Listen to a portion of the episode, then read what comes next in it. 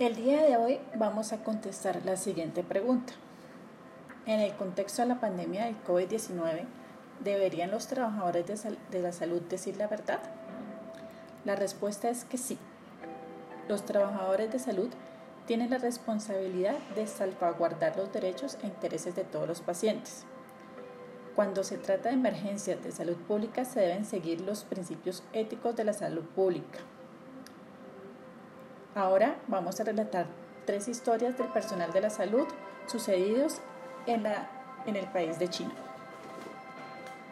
El caso número uno corresponde al doctor Li Wenlan, el cual fue el primero en alertarnos sobre el COVID-19. El doctor Li era un médico oftalmólogo del Hospital Central de Wuhan, el día 30 de diciembre del 2019 en un chat que tenía con sus compañeros de clase, alerta sobre siete casos de enfermedad respiratoria aguda causada por un virus SARS que fueron confirmados en el mercado de Wuhan. Le recomendó a sus compañeros de clase tomar precauciones y tomar las medidas preventivas con sus familiares. Ese mismo día, la Comisión Municipal de la Salud dio la noticia sobre casos de neumonía de causa desconocida y enfatizó que ninguna organización o persona debería dar información acerca de estos casos sin previa autorización. El 1 de enero, el chat del Dr. Lee fue expuesto a todo el público y la policía lo denominó como un chismoso, al igual que otras ocho personas que constituían personal de la salud y que estaban alertando sobre la existencia del COVID-19. El día 3 de enero, el doctor Lee recibió por parte de la policía una reprimenda y fue acusado por dar falsos enunciados en Internet. El día 8 de enero fue contagiado por uno de sus pacientes y desafortunadamente fallece el día 7 de febrero.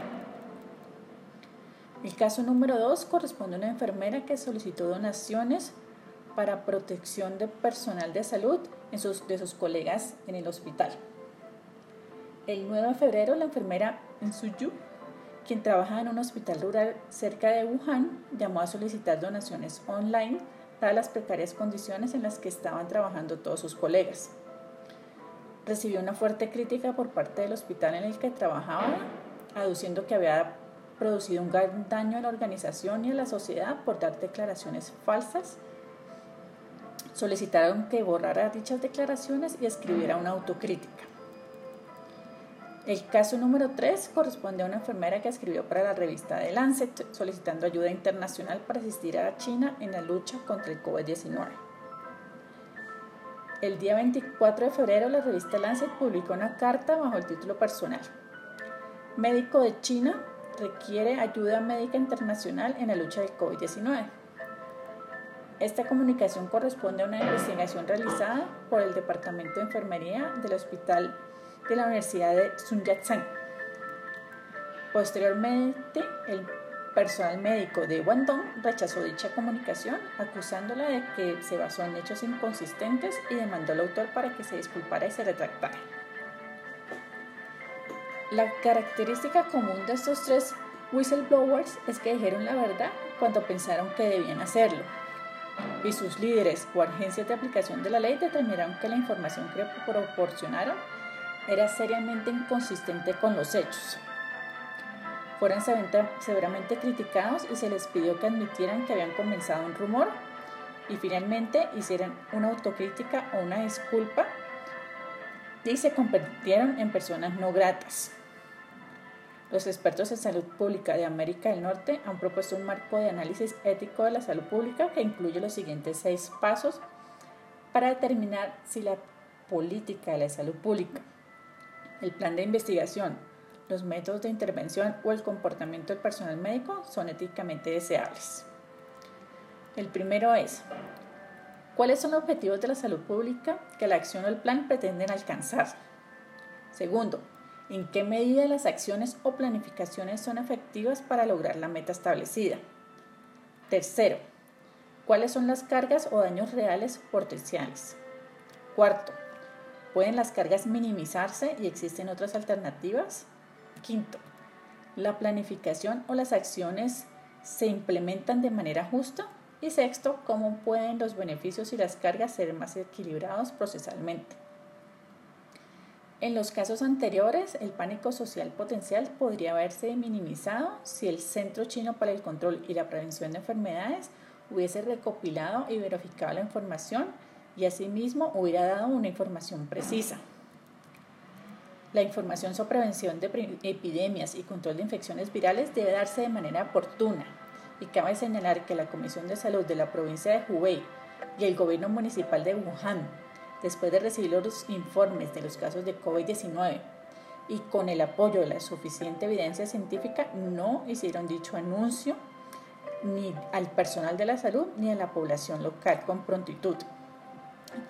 Esto llevó a que no se implementaran las medidas oportunas y efectivas de monitoreo epidemiológico y se implementara la respectiva cuarentena.